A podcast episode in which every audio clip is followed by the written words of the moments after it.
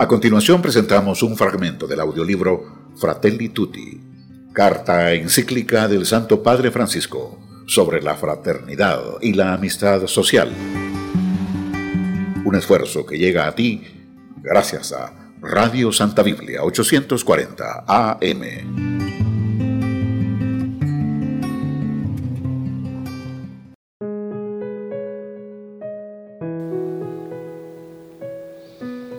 Numeral 175. Gracias a Dios, tantas agrupaciones y organizaciones de la sociedad civil ayudan a paliar las debilidades de la comunidad internacional, su falta de coordinación en situaciones complejas, su falta de atención frente a derechos humanos fundamentales y a situaciones muy críticas de algunos grupos.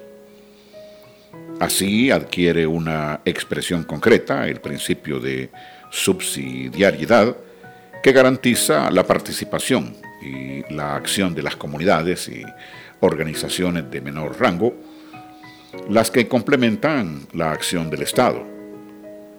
Muchas veces desarrollan esfuerzos admirables pensando en el bien común y algunos de sus miembros llegan a realizar gestos verdaderamente heroicos que muestran de cuánta belleza todavía es capaz nuestra humanidad. Para muchos la política hoy es una mala palabra y no se puede ignorar que detrás de este hecho están a menudo los errores, la corrupción, la ineficiencia de algunos políticos.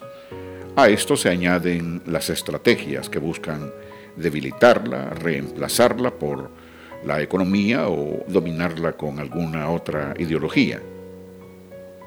Pero ¿puede funcionar el mundo sin política? ¿Puede haber un camino eficaz hacia la fraternidad universal y la paz social sin una buena política? Me permito volver a insistir en que la política no debe someterse a la economía y esta no debe someterse a los dictámenes y al paradigma eficientista de la tecnocracia. Aunque haya que rechazar el mal uso del poder, la corrupción, la falta de respeto a las leyes y la ineficiencia, no se puede justificar una economía sin política, que sería incapaz de propiciar otra lógica que rija los diversos aspectos de la crisis actual. Al contrario, necesitamos una política que piense con visión amplia y que lleve adelante un replanteo integral, incorporando en un diálogo interdisciplinario los diversos aspectos de la crisis. Pienso en una sana política capaz de reformar las instituciones, coordinarlas y dotarlas de mejores prácticas que permitan superar presiones e inercias viciosas.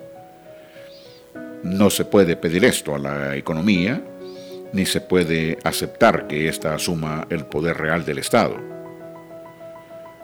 Ante tantas formas mezquinas e inmediatistas de política, recuerdo que la grandeza política se muestra cuando, en momentos difíciles, se obra por grandes principios y pensando en el bien común a largo plazo. Al poder político le cuesta mucho admitir este deber en un proyecto de nación, y más aún en un proyecto común para la humanidad presente y futura. Pensar en los que vendrán no sirve a los fines electorales, pero es lo que exige una justicia auténtica, porque, como enseñaron los obispos de Portugal, la tierra es un préstamo que cada generación recibe, y debe transmitir a la generación siguiente. La sociedad mundial tiene serias fallas estructurales que no se resuelven con parches o con soluciones rápidas, meramente ocasionales. Hay cosas que deben ser cambiadas con replanteos de fondo y transformaciones importantes.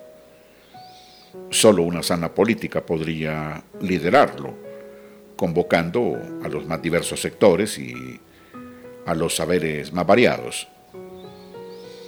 De esta manera, una economía integrada en un proyecto político, social, cultural y popular que busque el bien común, puede abrir camino a oportunidades diferentes que no implican detener la creatividad humana y su sueño de progreso, sino orientar esa energía con cauces nuevos.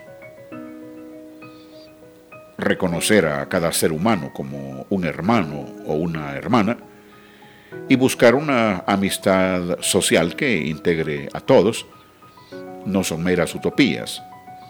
Exigen la decisión y la capacidad para encontrar los caminos eficaces que la hagan realmente posible. Cualquier empeño en esta línea se convierte en un ejercicio supremo de la caridad, porque un individuo puede ayudar a una persona necesitada, pero cuando se une a otros para generar procesos sociales de fraternidad y de justicia para todos, entra en el campo de la más amplia caridad, la caridad política. Se trata de avanzar hacia un verdadero orden social y político cuya alma sea la caridad universal. Una vez más, convoco a rehabilitar la política, que es una altísima vocación en una de las formas más preciosas de la caridad, porque busca el bien común. Todos los compromisos que brotan de la doctrina social de la Iglesia provienen de la caridad, que según las enseñanzas de Jesús es la síntesis de toda la ley. Esto supone reconocer que el amor, lleno de pequeños gestos de cuidado mutuo, es también civil y político y se manifiesta en todas las acciones que procuran construir un mundo mejor. Por esa razón, el amor no solo se expresa en relaciones íntimas y cercanas, sino también en las macro relaciones como las relaciones sociales, económicas y políticas. Esta caridad política supone haber desarrollado un sentido social que supera toda mentalidad individualista. La caridad social nos hace amar el bien común y nos lleva a buscar efectivamente el bien de todas las personas, consideradas no solo de manera individual, sino también en la dimensión social que las une. Cada uno es plenamente persona cuando pertenece a un pueblo. Y al mismo tiempo no hay verdadero pueblo sin respeto al rostro de cada persona. Pueblo y persona son términos correlativos. Sin embargo, hoy se pretende reducir las personas a individuos fácilmente dominables por poderes que miran a intereses espurios la buena política busca caminos de construcción de comunidades en los distintos niveles de la vida social, en orden a reequilibrar y reorientar la globalización para evitar sus efectos disgregantes. A partir del amor social es posible avanzar hacia una civilización del amor a la que todos podamos sentirnos convocados. La caridad, con su dinamismo universal, puede construir un nuevo mundo, porque no es un sentimiento estéril, sino la mejor manera de lograr caminos eficaces de desarrollo para todos. El amor social es una fuerza capaz de suscitar vías nuevas para afrontar los problemas del mundo de hoy y para renovar profundamente desde su interior las estructuras, organizaciones sociales y ordenamientos jurídicos.